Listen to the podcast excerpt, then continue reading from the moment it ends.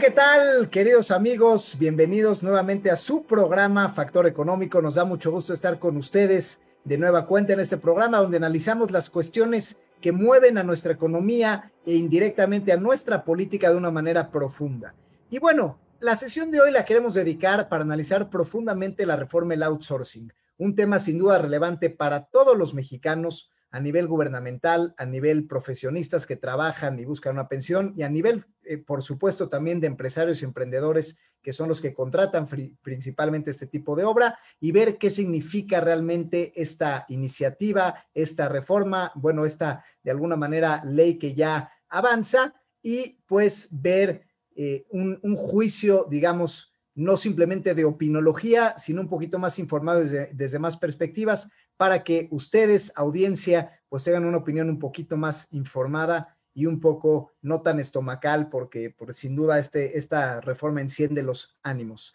Así que para ello doy la bienvenida a esta querida mesa, pues donde tenemos a nuestros queridos y, y aclamados invitados ya por todos ustedes, a nuestros queridos Chris Perla y Alan Birman, empresarios también, conocedores de temas de economía, eh, líderes en sus propias comunidades empresariales. Y bueno, pues bienvenidos, queridos Chris y Alan, y pues entrarle a la carnita de este tema de la famosísima reforma del outsourcing en México. Muchas gracias, mi, mi querido Quique. Buenas noches a toda la audiencia. Un gustazo, como siempre, estar con ustedes. Muy entusiasmados de poder compartir y de poder realmente, como bien dices, ¿no? Es decir, hablar con juicios de hecho, dar un punto crítico y autocrítico, es decir, recordemos que el ser humano tiene, tiene dos, dos tipos de visiones, ¿no? La, la, crítica y la autocrítica. Con la, con la crítica evalúo el mundo y con la autocrítica me evaluó a mí. Y entonces, en ese sentido, valiera muchísimo la experiencia y muchísimo el programa para realmente definir qué es aquello que nosotros podemos ver hacia afuera y después dar un pequeño salto hacia nuestro interior, pero yo creo que para, para poder empezar y darle un poquito más de contexto y, mucha más formalidad y una línea conductora clara, me gustaría que mi querido Alan, que es el que creo que está más empapado al respecto, pudiera platicarnos de manera muy concreta, pero de manera muy entendible, de qué va todo este tema de la reforma que, como bien lo mencionaste hoy, hoy ya es una realidad. Claro que sí, buenas noches a todos, gracias por escucharnos. Eh, gracias, Quique, de nuevo por el espacio y a Radio 13 y a toda la audiencia. Eh, bueno, pues empecemos. Esta, lo, lo importante, lo primero que hay que saber es que esto es una ley aprobada ya por el Congreso en México y publicada en el Diario Oficial de la Federación el 23 de abril, o sea, ya es ley. Esto ya es un hecho, ya no hay nada que discutir, eh, ya está aprobada. Habrá un proceso judicial, seguramente amparos y cosas de ese tipo que puedan tener algunas afectaciones, pero por ahora vamos a asumir como que lo que dice acá es lo que va a pasar, ¿no? Eh, lo otro que es importante es entender que es una ley integral, eh, donde están reformando la ley del IMSS, la ley del Infonavit, todas las leyes del ISR, IVA, del, del, Servicio de Administración Tributaria, del SAT, eh, todo el tema de impuestos para la gente que nos escucha fuera de México, y bueno, y la ley federal del, trabajo, ¿no? Entonces, en general, y, digo, pueden meterse a leer un poco la ley, no es muy larga, los artículos al respecto, ¿qué es lo que, cuál es el digamos, lo que busca esta ley, que las empresas tengan que contratar directo, es decir, que no puedan subcontratar a través de otras empresas o a través de otras empresas del grupo las actividades que son su core business o su, o, como lo dice la ley, lo que es su objeto social, ¿no? Entonces yo soy una empresa que me dedico a dar servicios de instalaciones para construcción yo no puedo subcontratar a otras empresas servicios de instalaciones para, constructor, para construcción, ¿no? O sea, ese es el ejemplo que aplica para, para nosotros o para nuestro querido Enrique, pues no podría subcontratar promotores que, que eh, busquen créditos, ¿no? O ese tipo de cosas, ¿no? Para ello, eh, el gobierno, bueno, el, el Congreso eh, hace distintas reformas a distintas leyes por ejemplo, eh, a la ley del trabajo obliga a que va a crear un registro de empresas especializadas, crea un registro en el que todas las empresas que quieran subcontratarse para dar un servicio especializado o un servicio de obra especializada, como lo, define la ley, eh, tengan que estar en un registro para el cual tienen que estar, por ejemplo, al corriente con sus obligaciones fiscales y en materia de seguridad social. Eh, también otras, otras cosas que pide, por ejemplo, la reforma de la ley del IMSS, pide que cualquier contrato de subcontratación esté correctamente registrado ante el IMSS con todos los detalles del contrato, incluyendo la lista de trabajadores que se están subcontratando. Eh, otra cosa interesante que, menciona la ley es que pone em, pues completamente todas las obligaciones de si el contratista falla con uno de estos requisitos, pues el contratante es el responsable de todas esas obligaciones en seguridad social, todas esas obligaciones en temas del IVA, en temas de, impuestos no pagados o obligaciones no pagadas por, el subcontratista. Eh, y em, bueno, eh, impone multas importantes a los subcontratistas que no cumplan con estos requisitos, eh, crea padrones de registro, tanto en el IMSS como en la eh, Secretaría del Trabajo, bastantes cosas burocráticas que todavía no está claro el cómo se van a hacer, que, pero en los próximos días debe eso aclararse. y bueno, obviamente le quita, o sea, si, si incumples con esto tú como, contrata, como contratante, ya no tienes, todas esas facturas que te dieron ya no son deducibles ni para eh, impuestos sobre la renta ni para el IVA, este, entras en, como todos estos supuestos que han hecho de, de, evitar la evasión. Y por último, también habla del reparto de utilidades, que era uno de los temas importantes. Como sabemos, en México eh, estamos obligados a repartir el 10% de las utilidades eh, antes de, de, las utilidades netas del, del ejercicio, a nuestro, pero de las utilidades netas de nuestro, del ejercicio a nuestros trabajadores y em, pues parte de la razón que existía el outsourcing era para evitar ese pago. Cambia un poquito la manera en que se reparte, eh, esto a favor de los empresarios, diciendo eh, el reparto de utilidades va a ser un máximo de 90 días del salario de un trabajador o el promedio de los últimos tres años de reparto eh, a, a, beneficio del trabajador, el que sea más alto, ¿no? No sé si ese último punto quedó claro. Entonces, eso es este, básicamente lo que dice la ley, a muy grandes rasgos. Insisto, creo que todos los empresarios estamos obligados a leerla o asesorarnos con alguien que, un asesor legal o fiscal que, lo sepa, porque tiene implicaciones importantes en lo práctico, ¿no? Eso es básicamente lo que hace la ley y, dejamos, digamos, hasta ahí la parte informativa, ¿no? Pero, perdón. Quisiera nada más eh, pues para poder terminar de, complementar lo que estás mencionando, que creo que pues vemos como dos, tres o cuatro objetivos muy claros, no sé si están de acuerdo conmigo. Por, un lado es el tema del reparto de utilidades, ¿no? Como bien mencionabas, Alan, eh, muchas empresas lo que hacían es que eh, instauraban, en vez de una sola empresa, instauraban dos o tres empresas y colocaban a los colaboradores en empresas en las cuales no se reportaban utilidades, de tal suerte que entonces no podían percibir esto que según la ley les correspondía. Esa es una. Segundo punto, también tiene que ver con el hecho de que no se les reportaba con el salario completo de lo que los eh, eh, colaboradores estaban percibiendo, por lo cual había un detrimento muy importante para las arcas y esto impactaba de doble manera uno que tiene que ver con el gobierno, pues porque pagabas eh, eh, lo que son las prestaciones o las cargas tributarias con base en el salario que tú estás reportando ante el IMSS. Por otro lado, eso también le pega a los colaboradores porque también hay varios incisos, como por ejemplo el Infonavit, el, el ahorro para el retiro, etcétera, que también se paga un porcentaje de lo que realmente reportamos. ¿no? Entonces tenemos un tema de reparto de utilidades, tenemos un tema de buscar la, la nueva acción de los impuestos para, eh, para la carga tributaria que puede realmente eh, adquirir lo que es la Secretaría de Crédito Público. Por otro lado, las cuentas individuales y el tema de vivienda para lo que es el colaborador son tres, tres puntos muy importantes. Y un cuarto punto también creo que a lo mejor no se menciona tal cual, pero es la posibilidad de realmente generar un mayor sentido de pertenencia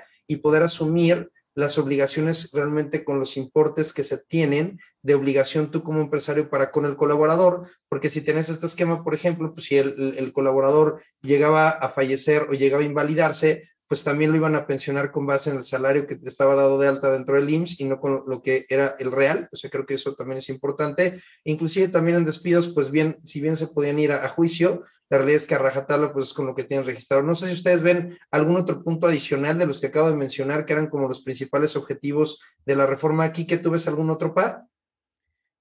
Eh, no, realmente digo, igual y valdría la pena de justamente empezar a tocar los puntos como detrás de, detrás de líneas, qué es lo que hay, ¿no? Eh, para mí, y bueno, se divide en tres ejes, justamente este de el por qué, digo, más que el, cómo, ¿no? Que el cómo creo que justamente han sido muy precisos, tanto Alan en, la parte informativa como Chris ahorita en abstraer la parte conceptual, eh, como el por qué se hacen las cosas, ¿no? Y, y, empecemos el por qué del gobierno, o sea, ¿por qué el gobierno viene con esta reforma en plena pandemia?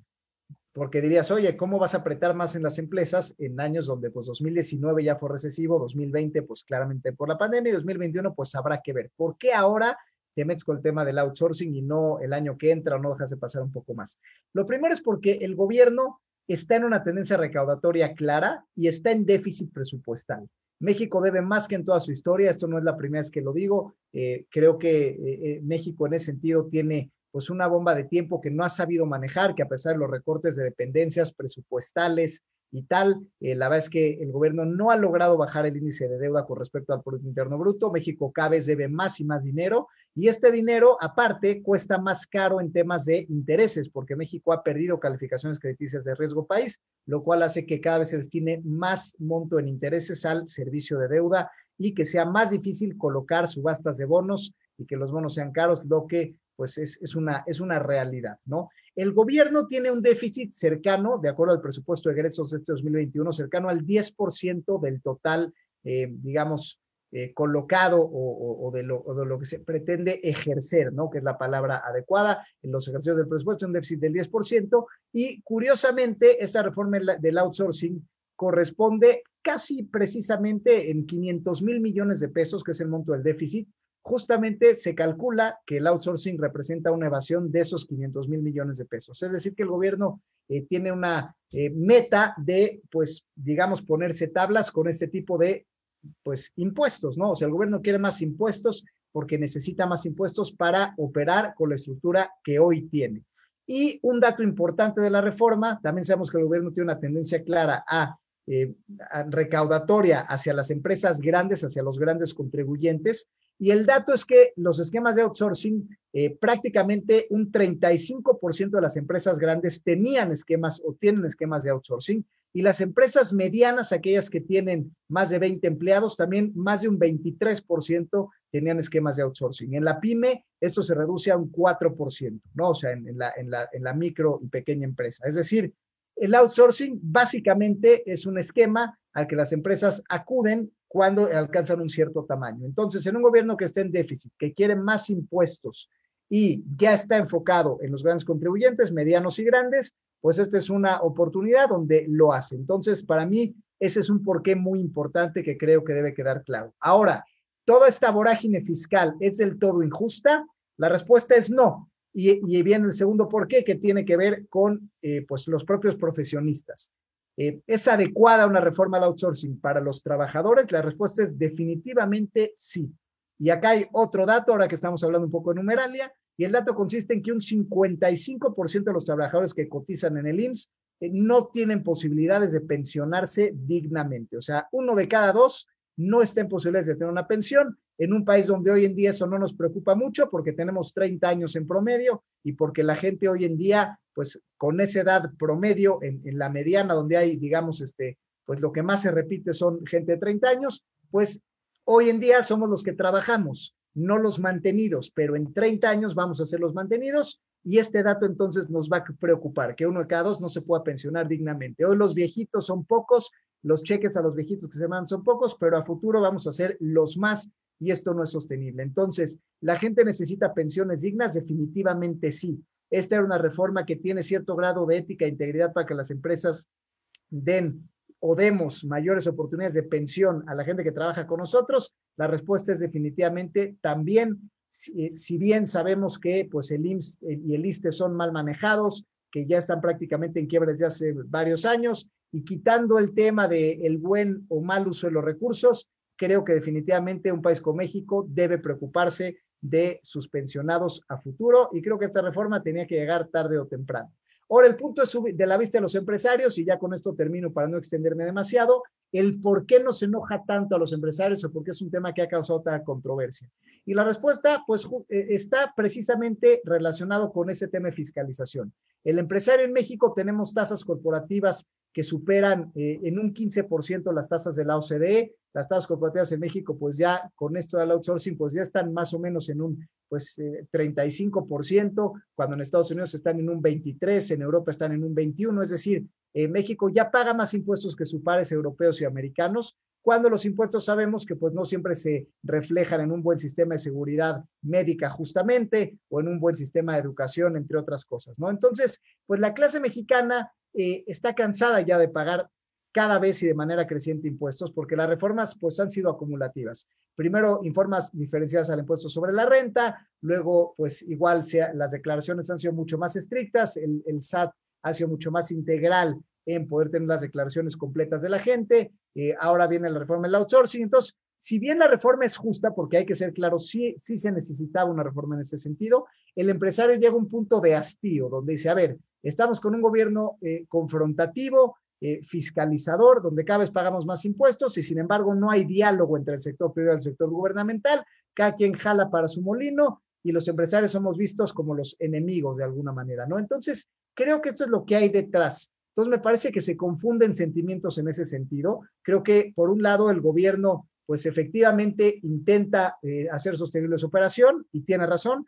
Por otro lado, los trabajadores quieren tener una pensión digna y tienen razón. Y por otro lado, los empresarios queremos pues un gobierno que trabaje de la mano con la fuente generadora de empleos y economía en este país y no en un tema de lucha, confrontación, señalamiento y gravámenes constantes y crecientes. Y también tenemos razón, ¿no? Entonces, una parte que los, los temas están, creo que, pues, sobre la mesa hacen sentido y por eso es una reforma, creo que tan controversial y pues justamente habría que subsanar todos estos porqués y tratar de llevarlos a una misma dirección donde converjamos en pues ir haciendo un mejor país y no en hacer cosas como mancas o sin, o sin una pata donde pues yo veo por mis intereses y si lastimo a lo demás, pues me vale gorro, ¿no?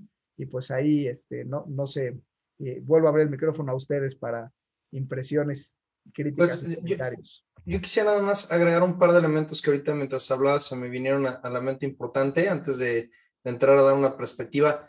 El primer punto es, eh, creo que otro elemento en particular que sí también eh, se daba mediante todo el tema del outsourcing, porque sin duda se cayó en un exceso, sin duda se cayó en una mala praxis, o sea, también hay que reconocer que esto no solamente salió de la nada y hay que reconocer que es un esquema que se ha venido multiplicando en los últimos 15 años, realmente se ha maximizado y se ha exacerbado cada vez más este modelo y sin duda esto ha generado una cantidad de evasión importante. El impacto, ¿no? Está leyendo que era aproximadamente eh, sobre el 17-18% de la población económicamente eh, eh, activa en lo que respecta a los esquemas de colaborador, que son aproximadamente 4 o 5 millones de personas. Entonces, el impacto es muy, muy fuerte. O sea, no estamos hablando de una reforma que haya sido sumamente específica a cierto sector. Y pues bueno, de esos 4 o 5 millones habrá que ver quiénes sí tienen un esquema eh, que realmente era kosher, es decir, que era un esquema que era legítimo, donde sí se le pagaba el 100% a los colaboradores y qué, y qué porcentaje, ¿no? Eso, eso por un lado.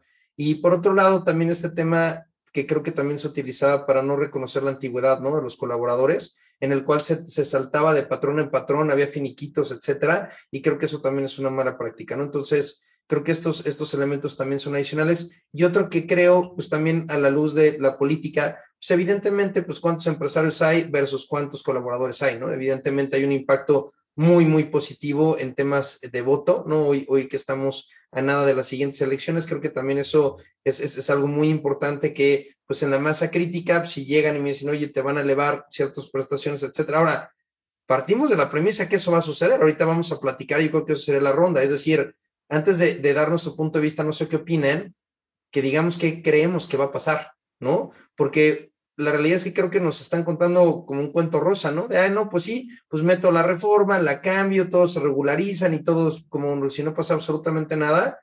Y creo que no estamos dimensionando realmente eso que implica, ¿no? Para aquellas personas que tienen esquemas fiscales agresivos versus aquellas personas que tienen esquemas kosher, soy que un colaborador reciba 10 mil pesos netos en su bolsa, pues en un esquema, pues con esquema fiscal a lo mejor te podría costar 12 mil pesos, vamos a ponerlo en un 20%, 25%, ¿no? Ya con toda la carga social, que el colaborador siga recibiendo los mismos 10 mil pesos, se te puede ir un 35, 40% de carga social, va a depender, ¿no? Y hay empresas en particular que no solamente tienen lo que es la carga fiscal, también hay empresas como la mía que, pues, oye, tienen prestaciones. Entonces, tus colaboradores, pues, tienen seguro de gastos médicos mayores o tienen un seguro de vida o tienen a lo mejor un plan de pensiones, etcétera. Entonces, la carga, la carga que conlleva el hecho de tener talento dentro de tu organización, pues, por supuesto que se exponencia muy, de manera muy, muy importante, ¿no? Entonces, eh, yo creo que me gustaría hacer una ronda empezando con Alan, eh, después tú, Kike, y ya yo, yo cerraría nada más eh, en, en, esta perspectiva. ¿Qué es lo que ustedes creen que va a suceder? Mi querido Alan, ¿tú qué ves de panorama? ¿Qué crees que se va a implementar por parte ya del sector empresarial? Claro, eh, mira, eh, antes, de, antes de pasar al que va a pasar, creo que hay, hay otro aspecto bien importante de, del sector empresarial que creo que no se ha mencionado, que es el riesgo legal, ¿no? Eh, y, y, hay empresas, grandes empresas de outsourcing como Manpower, por ejemplo, que, que, de hecho contratar un empleado a través de estas empresas es más caro que contratarlo directamente, ¿no? Digo, hay un tema ahí de las utilidades, pero definitivamente tenemos que recordar que para los empresarios también un tema que nos preocupa, que supuestamente ya se atendió con, con reformas el año pasado y, y antepasado con el, las nuevas juntas de conciliación y arbitraje, eh, pues es el, el, abuso, bueno, hay, hay, una ley, como sabemos en México laboral, eh, bastante, eh, digamos, proteccionista. proteccionista se la de los trabajadores, donde sabemos que hay gente que, que, que, que, merece ser despedida, pero aún así, este, o sea, no ha cumplido con su trabajo, merece ser despedida, se le paga su liquidación, aún así demanda, aún así le gana la demanda a la, empresa, y no somos, la, mayoría de los empresarios no somos grandes corporativos para, para estos temas legales, ¿no? Entonces, eh, creo que la primera implicación, y, y a tu pregunta, Cris, hacia, hacia el futuro, eh, pues definitivamente hay un, un, una, una, implicación de primer orden en un aumento de costos hacia las empresas, pero eh, eso tiene que llevar a una implicación de segundo orden de las empresas ser extremadamente mucho más selectivas en todos sus procesos de recursos humanos, de ser eh, mucho más selectivas en a quién contratan, eh, a quién no contratan. Eh, creo que va a haber algún un periodo de ajuste difícil eh, en, en, los próximos meses. por ejemplo, empresas como la mía, digamos, trabajamos de la mano con otras empresas cuando tenemos cargas fuertes de trabajo, pues nos apoyamos con, con empresas Terceros. subcontratistas, ¿no? ¿Qué va a pasar con eso en los modelos de negocios? Es, es un tema complejo eh, que, no, que está difícil responder ahorita. Entonces sí creo que va a haber un, un aumento de costos, tal vez un, una necesidad de aumentar costos fijos en las empresas. Obviamente parte de este tema del outsourcing implica aumentar costos fijos, quitar costos variables, ¿no? Para, para poder tener personal interno. Y obviamente, eh, pues tendremos que buscar la manera de con las personas que, ten, que tenemos ser más competitivos. Yo sí creo, y esto lo digo como una mera opinión, no tengo ningún dato, para comprobarlo, que en el corto y mediano plazo va a haber una pérdida de, neta de, de empleo. ¿no? Ok, súper. Gracias, gracias, Alan. Y bueno, yo lo que creo, o sea, se me hace una buena pregunta, bueno, ¿y qué va a pasar, no? Al final, digo, eh, creo que como toda ley controversial, al, fin, al, principio va a ser, pues, ¿quién puede más, no? O sea, a ver, de, definitivamente una confrontación abierta, o sea, creo que eh, cada quien, pues en un escenario confrontativo, pues cada quien va a argumentar, uh, pues ahora sí que a sus intereses y su conveniencia eh, desde una situación de agravio, ¿no? O sea, las grandes empresas van a decir, pues yo me siento agraviada y entonces como ya no me permite tener flexibilidad laboral, México deja de ser competitivo laboralmente, pues me voy a otro lado o disminuyo empleos. Las empresas medianas pues van a decir, bueno, pues si me quieren seguir fiscalizando, pues entonces voy a ver qué hago, cómo me amparo o tal, y, y gremios empresariales van a estar en esta misma tesitura, pues a ver cómo le doy la vuelta y, y, pues sigo con esto, ¿no? Y el gobierno va a ser, ah, sí, pues entonces te pongo sanciones penales inclusives, que, me, que creo que parte de la incluye sanciones penales, y es más, y si te vas a amparar, pues ahora veo cómo me alío con el Poder Judicial y viene toda esta controversia del juez que le quieren extender directamente al Ejecutivo dos años su mandato, y pues si tú te vas a amparar, pues yo también voy a hacer mis aliados dentro del sector judicial, y entonces voy a también minar la, la, división de poderes para yo también salirme con la mía, y pues también sacar todo este debate del gobierno que decía que, que este, controversias que vayan en contra del interés nacional deberían ser eh, pues como desechadas por el Poder Judicial como no apelables y directo el mandato del Ejecutivo, ¿no? Que por ahí hubo una carta que circuló eh, del gobierno en su exhorto al Poder Judicial, ¿no? Entonces, creo que este al final del día es un escenario muy negativo porque se, pierde pues el fundamento de hacer un mejor país. O sea, creo que necesitamos hacer un mejor país donde pues la gente en México esté mejor preparada, donde México siga siendo competitivo, donde eh, pues el gobierno haga gastos responsables y no que hagan déficits, y donde el sector privado pues sí esté más comprometido con su comunidad. Entonces, creo que en la confrontación donde no hay diálogo se pierden las cosas, lo cual eh, esto creo que es algo, eso creo, creo que va a pasar y ojalá me equivoque, pero es lo que vislumbro con esos argumentos que platiqué. Y en el largo plazo, pues al final se va a ir ajustando y, esperemos que pues a la larga, pues cada quien vaya encontrando su lugar y, pues bueno, como de, de, paso a que cosas mejores pasen y que la gente pues digamos que bajen los ánimos y, prevalezca pues bueno, un mejor escenario legal, ¿no? Sin embargo, pues creo que este es un patrón que se ha repetido, o sea, creo que las reformas que está buscando el Ejecutivo, pues eso parten de una confrontación y no de un diálogo, y eso es lo que hay que cambiar, ¿no? Porque pues es igual que el aeropuerto, ¿no? Eh, pues al final se canceló el aeropuerto y se hace un aeropuerto nuevo. Oye, fue lo mejor que se podía hacer, podíamos haber reconsiderado el otro, pues no lo sé, pero fue confrontativo y pues yo cancelo y pago los bonos de deuda y me vale gorro lo que ya haya estado y el nuevo aeropuerto va a ser aquí y pago cueste lo que cueste y pongo mi logotipo. Y entonces el sector privado no, pues yo abro mi concurso de logotipos y yo no estoy de acuerdo, o sea, al final la ley pues prevalece porque pues ante consecuencias legales penales o administrativas, pues a nadie le gusta estar en el ojo del huracán. La gente busca, pues por lo menos en principio, dormir tranquilo, ¿no? Sin embargo, creo que este patrón confrontativo es lo que a mí me preocupa y, como cada vez se tocan temas más profundos y más macro, eh, aunque no minimizo la importancia de los temas, creo que el hecho de que se parta de un tema, eh, pues de, de no diálogo, creo que al país no le va a hacer bien y ojalá pues hubiera alguien dentro, pues, de tanto el sector privado como el sector gubernamental que pudiera detonar este cambio de chip de señores, a ver, dejemos de pelear y vayamos a todo de la mano, con miras más bien al TEMEC, con miras a México como región económica, con miras a los sectores que queremos impulsar, y hagamos la reforma en torno a eso, y a nuestros jóvenes y a nuestra de seguridad social, y hagamos lo que se tenga que hacer, pero bueno, eh, creo que distamos mucho de eso, esa sería mi opinión.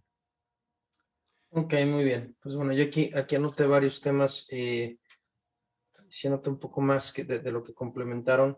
Yo creo, para no ser repetitivo, creo que venimos de una pandemia que sacudió al mundo empresarial y que nos hizo cuestionarnos realmente si teníamos nosotros un modelo eh, financiero adecuado, si teníamos otra estructura adecuada, si no teníamos un exceso de personal, y la realidad es que pues venimos de un recorte muy importante en el tema empresarial, porque pues, pandemia, ¿no? Y creo que pues ahora te vas a replantear todavía más si quieres contratar de nuevo, ¿no? Decir, oye, si ya tenía 100, me recorté a 50 y yo contemplaba que a lo mejor iba a contratar a, a lo mejor no a los 100 otra vez, pero sí a contratar a 85, a 80, pues voy a decir, oye, pues yo creo que pues mejor menos, ¿no? Porque hay más riesgo, porque tengo que cargar con todo este tema tributario, porque hay implicaciones legales, porque hay inclusive dentro de esas imputaciones legales, pues también las multas son fortísimas, no hablamos de eso, pero va de 177 mil, 200 mil pesos hasta 4 millones de pesos. O sea, si no me recuerdo, si están las cifras, ¿no? O sea, no es cualquier cosa. Estamos hablando de, eso en partido. Entonces, yo creo que, por un lado, pues va a haber más, eh, va a haber falta de recontratación de aquellas posiciones que vienen desde la pandemia que dices, pues vamos a hacer más con menos, ¿no? Otra es que creo que también se va a incentivar la informalidad, ¿no? O sea, si de por sí estamos hablando que en México, ese dato lo tiene aquí de manera clara, pero creo que 55 de cada 100 colaboradores en nuestro país, o sí, son, son 50, 51, 55, sé que es 50 más uno, ¿cuánto es, Quique? Sí, bueno, es que dentro de los formales, la mitad no se podría pensionar, pero esos formales no considera un 60% de informales. O ah, ese, ese es el dato. Súper, entonces hablamos de que, pues bueno, oye, pues yo antes te daba prestaciones porque me costaba 10, 15, 20 pesos. Pues ahora para darte esas prestaciones ya no me pueden costar 10, 15, 20 pesos. Para pagarte 100, me van a costar 40 pesos. Entonces ya no sé, pues prefiero pagarte en efectivo, que no haya relación contractual. Entonces creo que también se va a incentivar la informalidad eh, y de manera aguda, ¿no? Creo otra, otra cuestión importante que, que aquí puse es pues, también se puede llegar a, cuestionar las prestaciones, ¿no? oye, pues yo te pagaba, yo que estoy en ese sector, ¿no? Yo te pagaba un seguro de gastos médicos mayores, un seguro de vida, etcétera, pero ahora pues se me incrementó el costo, pues a lo mejor que cabe la posibilidad, sobre todo en las medianas empresas, en las grandes yo creo que eso, eso no, es, no, es una alternativa, pero quizá en las, las, pequeñas o medianas empresas que tenían esquemas de prestaciones para sus colaboradores, hoy lo voy a pensar más, ¿no? Porque tengo más costo en dado caso que yo tenga pues, esquemas que no están así, que sea parte de los 4 o 5 millones, ¿no? Yo creo que eso, eso en particular va, va a pasar y creo que también este es otro trancazo para un mundo empresarial donde creo que pues otra vez va a seguir sobreviviendo el que más se adapte, ¿no? y va a seguir con una mortandad muy fuerte empresarial, ¿no? Pues, si ya vas a querer contratarte un cocinero, eh, pues la realidad es que por las multas, por lo que implica, por las prestaciones, oye, pues ya me cuesta mucho más, ¿no? Entonces, tengo que hacer negocios de manera más inteligente, porque si no lo hago de manera más inteligente, si no tengo márgenes, pues termino por colapsar, ¿no? Porque muchos negocios, la realidad es que no son negocios, son negocios porque tienen un esquema fiscal que les permite no pagar el 100% de lo que tienen que pagar y con esto en particular pues están cerrando muchos, muchas puertas en ese sentido que pues te pueden impactar de manera muy, muy fuerte en tu flujo de efectivo, ¿no? Eh, y pues bueno, entonces mayor mortandad, mayor informalidad. Ahora, yo creo que esto, y déjame dividir mi respuesta en dos, lo que acabo de mencionar creo que va a suceder primordialmente en las pequeñas y medianas empresas y las micro. Las grandes, como siempre, pues no les va a pasar nada. O sea, la realidad es que las grandes compañías, pues tienen el flujo efectivo, tienen el modelo de negocio, tienen la economía de escalas. Pues ellos, lo que sí creo que va a pasar en las grandes es que se van a cuestionar más cuando vayan a contratar más gente, ¿no? Si, oye, pues si antes contratábamos 100 porque eran externos, pues ahorita vamos a buscar contratar 50 porque tienen que ser internos, ¿no? Entonces yo creo que eso, eso va a suceder, ¿no? Eh, de todo lo que, lo, que, lo que anoté por aquí, creo que es lo, lo primordial. Ya anoté qué es lo que creo que debemos hacer. Eh, no sé, no sé, ahora vamos a empezar con la, la, última ronda del programa antes de que nos, nos, nos, corte mi querido Kike, mi querido Alan. ¿Cuál crees que debiera ser la postura ante este contexto? Claro, Cris, digo, eh, la primera es, es eh, esta. Creo que voy a empezar por, em, como, como empresarios, y creo que ya hemos mencionado en otros programas, pues nuestro deber también ciudadano de exigirle a las autoridades y exigirle al gobierno. Y yo creo que, que hay dos factores importantes. Eh, el primero es que hay que buscar, creo que falta eh, mencionar en esta ley, lo más importante que dijiste tú, eh, Cris, creo que es cómo le vamos a hacer como país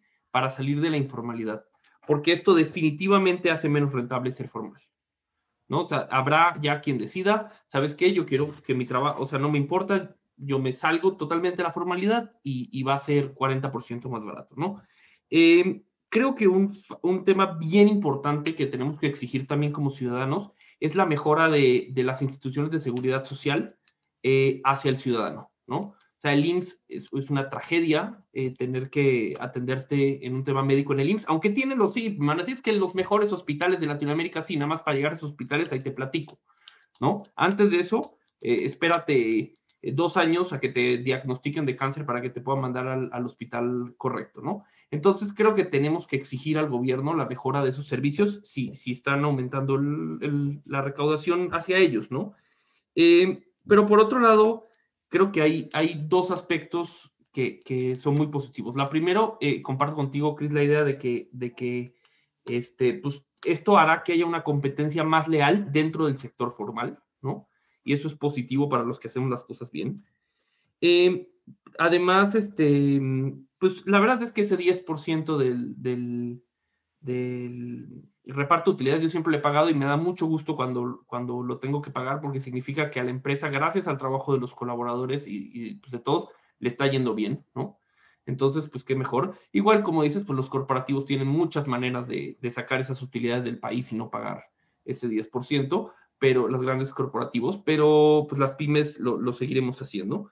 Eh, y, creo que hay un mensaje bien, bien importante eh, que, tenemos que, acordarnos y que ya lo mencioné en programas pasados. Es que la ventaja de, México como país ah, no puede ser y no es sustentable que sea un salario bajo.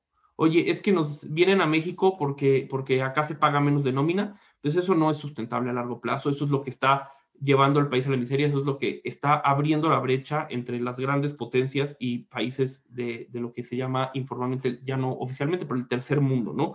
Tenemos que encontrar como país realmente cuál es nuestra ventaja competitiva y no puede ser salarios bajos. tiene que ser porque tenemos gente preparada, tiene que ser porque tenemos gente dispuesta a trabajar, porque tenemos un mercado interno muy fuerte y, creo que es algo en lo que pues hay que seguir trabajando, ¿no? Entonces creo un poco por ahí, por ahí va, va mi opinión. Creo que tenemos que, uno, exigir este, que, eso que estamos pagando de más, entre comillas, eh, eh, pues se, se, refleje en recibir los beneficios tanto para nosotros como para nuestros colaboradores, ¿no? Súper. Gracias, Melan. Tú, mi querido Quique, ¿tú cómo lo ves, pa? Excelente eh, punto, mi, querido Alan. Me, me dejas pensar algunas cosas. Pues, pues digo sí, o sea, digamos que ya fuera de la parte de, explicar el sistema y poner, y ya concluir una parte, pues quizá más, más personal en nuestro, en nuestro papel de empresarios, digamos, pues en mi punto de vista, efectivamente, o sea, se encarece el recurso humano de manera significativa y entonces, pues eso hace que las empresas tengan que pagar más, ¿no? Eh, sin embargo, efectivamente hay un dilema con el tema de atracción de talento, porque tú dirías, bueno, entonces tengo que pagar más o voy a pensar más en mis, contrataciones y entonces voy a tratar menos, pero esos menos van a ser mejores. Pero esto parecería que es una acción-reacción y no necesariamente. Si el hecho de que cambie el esquema de prestaciones no quiere decir que va a brotar talento más sofisticado en el país y que se van a adaptar a que, ah, bueno, como ya no contrato a tantos o contrato a menos, pero vienen bien buenos más fregones. Ojalá fuera así de simple la ecuación, pues igual y todos diríamos, pues bueno, órale, si tenía 10 empleados, pues ahora tengo 5 supermanes y pues ya la hice, El problema es que, pues no, o sea, no, no necesariamente negar esos 5 supermanes, pero sí ya nada más puedes contratar 5 de 10 a lo mejor, ¿no? Entonces creo que ese realmente es el verdadero reto que vamos a tener como país. Eh, creo que hoy en día en un mundo cada vez más globalizado, cada vez este, con menos fronteras por los temas digitales, la atracción de talento pues va a ir a los mejores países, ¿no? Porque hoy en día, pues yo conozco, pues sí, gente que ya trabaja en línea para empresas de Estados Unidos y, con esquemas pues fiscalmente eficientes, porque Estados Unidos sí puede outsourcear, digamos, desde allá, ¿no? Entonces, hoy en día, si queremos nosotros atraer talento, pues es, un tema integral, es porque México es un país que va a seguir siendo atractivo, porque nosotros como empresarios vamos a seguir innovando, porque las empresas que hay en este país van a ser empresas que rompan esquemas y donde justamente es este viraje de México ya no es atractivo por mano de obra barata, sino porque es un país de alto valor agregado. Entonces creo que el viraje tiene que ser de toda la maquinaria y la verdad es que ojalá lo logremos, ¿no? O sea, sería lo ideal, pero eh, pues no sé, o sea, me, me cuesta trabajo eso, la verdad es que para mí el recurso humano. Yo también he sido muy generoso con el tema de prestaciones, también doy seguro de vida, también doy seguro médico privado, este, también, digamos, este, doy bonos generosos, también la PTU siempre la he repartido y sin embargo siempre he tenido problemas graves de rotación de capital humano, o sea, el millennial tiene 17 trabajos en su vida, yo soy parte de esa estadística y mi empresa es una de esas 17 en donde trabajan estos millennials y luego se van. Entonces, inviertes una buena cantidad de capacitación, inviertes en cosas y bueno, al final el tener menos flexibilidad en esquemas laborales, eh, pues, pues no sé, o sea, sin duda va, me, va a impactar en costos, pero no necesariamente me va a impactar en tener un mejor talento. Entonces, para mí, esa es mi reflexión. Qué bueno que se enderezca la parte de, de pues, la parte laboral, pero pues tendría que haber la parte de, ahora sí que en términos de ciencia política, ya está la política del palo, donde pues pagas más y te regularizas, pero pues ¿dónde está la zanahoria, no? ¿Dónde está el incentivo para tener un mejor país que me atraiga mejor talento y entonces que eso haga que pues las empresas puedan salir adelante y, podamos tener una mayor trascendencia? Entonces, mi reto principal eh, radica en, pues ojalá pueda encontrar a ese mejor talento, y, pues bueno, pues sí, habrá que buscarlo porque pues es, efectivamente vamos a optimizar en temas de recursos y si son menos queremos que sean mejores y vamos a tener que salir a buscar a esos mejores y esperemos que todos los podamos encontrar. Pues eh, yo, yo comparto mi perspectiva. Ya hablamos de la conciencia crítica, ¿no? Con la que analizamos hacia afuera, ahora vamos hacia adentro. Yo creo que en la parte autocrítica, creo que un elemento, como lo dijo Alan, y, hago énfasis en él, creo que deberíamos de entender que tenemos que estar más, más cerca de la política, porque queramos o no, la política incide en nuestra vida.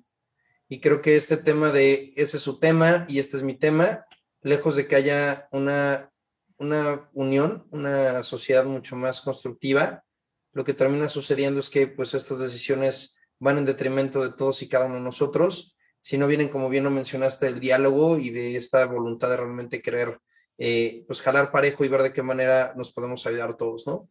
Entonces, primero coincido con Alan, debiéramos de realmente poder como empresarios asumir una mayor responsabilidad política eh, en nuestro país para exigir que si bien, como lo mencionas, puedes poner el palo, pero debe haber una zanahoria, ¿no? Esa es una. Otra, también creo que hacia adentro pues deberíamos de ser también más conscientes de, del papel que desempeñamos los empresarios y como si nuestro, pues realmente nuestro deber ser también sería hablar del bien común, esto que yo aprendí en el curso de formación social en la Unión Social de Empresarios de México. Oye, el bien común es el bien de la mayoría eh, y creo que los empresarios nos hemos olvidado en muchas ocasiones de la mayoría para ver solamente por nosotros. Y creo que el hecho de que volteamos a los colaboradores, esta es una reforma derivado al exceso que hicimos nosotros de la contraparte, ¿no? Entonces creo que también es la posibilidad de resignificar. Quizá la forma no nos encanta, pero ese es un mensaje importante que nuestra gente depende de nosotros, ¿no? Y que somos copartícipes en esa cuestión. Siguiente punto, creo que sin duda debemos de replantear el tema de la productividad. Hemos hablado de eso en, otros episodios. Somos uno los países menos productivos del mundo.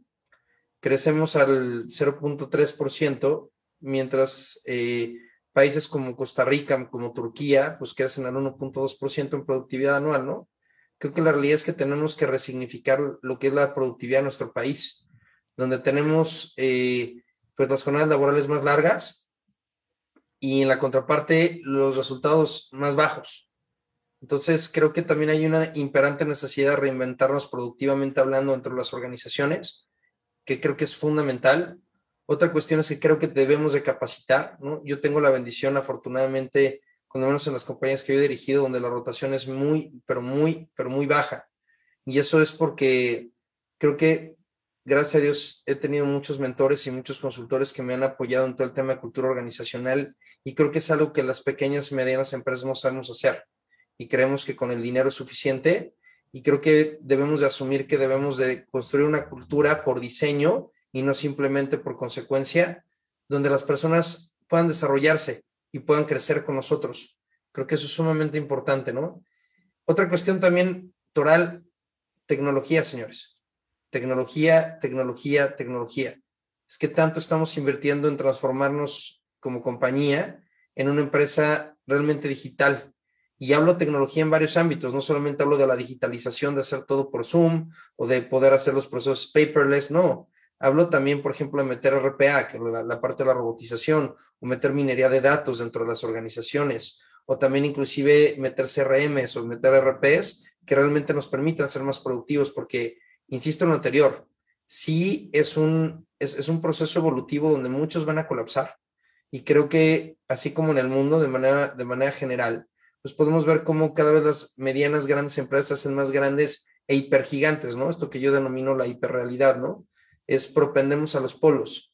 Y pues más nos vale que nos reinventemos porque esa capacitación no solamente debería ser para los colaboradores, sino para también nosotros como empresarios, ¿no? Entender temas financieros, entender temas de modelo de negocio, entender temas de ventas, entender temas de desarrollo humano. Creo que los empresarios también debiéramos de transformarnos en un modelo más holista. Yo formo parte de un movimiento que se llama capitalismo consciente, que parte de esta premisa, ¿no? Que va muy alineado con lo que hacemos en GA, que es, oye, ¿de qué manera podemos alinear la productividad con el bienestar? Es decir, los resultados con las personas, ¿no? Y no solamente alar agua para nuestro molino. Creo que sin duda es también muy relevante el hecho de que podemos reinventarnos la manera en la que hacemos negocios, porque pues hoy en los rankings de competitividad mundial, pues tú lo sabes, mi querido Kike y Alan, la neta es que pues vamos para abajo, güey, ¿no? O sea, en, en, lo que es la facilidad de cómo hacer negocios en temas de productividad, eh, sí, sin duda. Y, finalizo con esto, es qué orgullo que pudiéramos decir a, momentos pasados, ¿no? O sea, de aquí a 5, 10, 20 años, como país completo y si no mínimo como empresarios, decir, oye, en mi empresa los colaboradores están bien y somos altamente productivos y comparto la riqueza. Creo que este capitalismo exacerbado nos ha llevado realmente a que el sistema se vuelva viable en largo plazo. Y bueno, con todo el tema de deuda que hemos platicado en otros episodios, pues entendemos cómo esto es la exacerbación, ¿no? Entonces, a resumidas cuentas, asumir la responsabilidad cívica que tenemos como empresarios para involucrarnos más en las políticas, asumir y resignificar el rol del empresario como alguien que debiera de estar eh, realmente contemplando el bien común y no solamente el bien individual, Por otro lado, resignificar la productividad y el liderazgo a través de construir eh, culturas humanas. Eh, por otro lado, implementar tecnologías de manera interna para ser más eficientes y más inteligentes en nuestro negocio. Eh, y por último, este tema de ser más solistas, ¿no? De entender como empresarios no solamente una vertical de nuestra organización, sino poder tener un 360. Esa sería, esa sería mi conclusión, mi querido Kiki, mi querido Alan.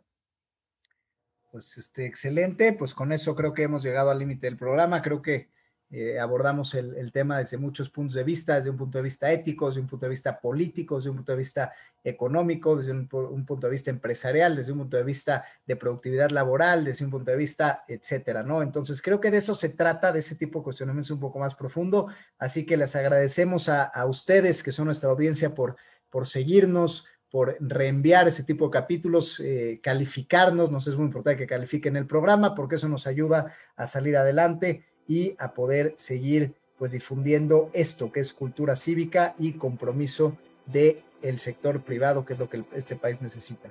Muchas gracias por acompañarnos. Esto fue Factor Económico. Nos vemos hasta la próxima.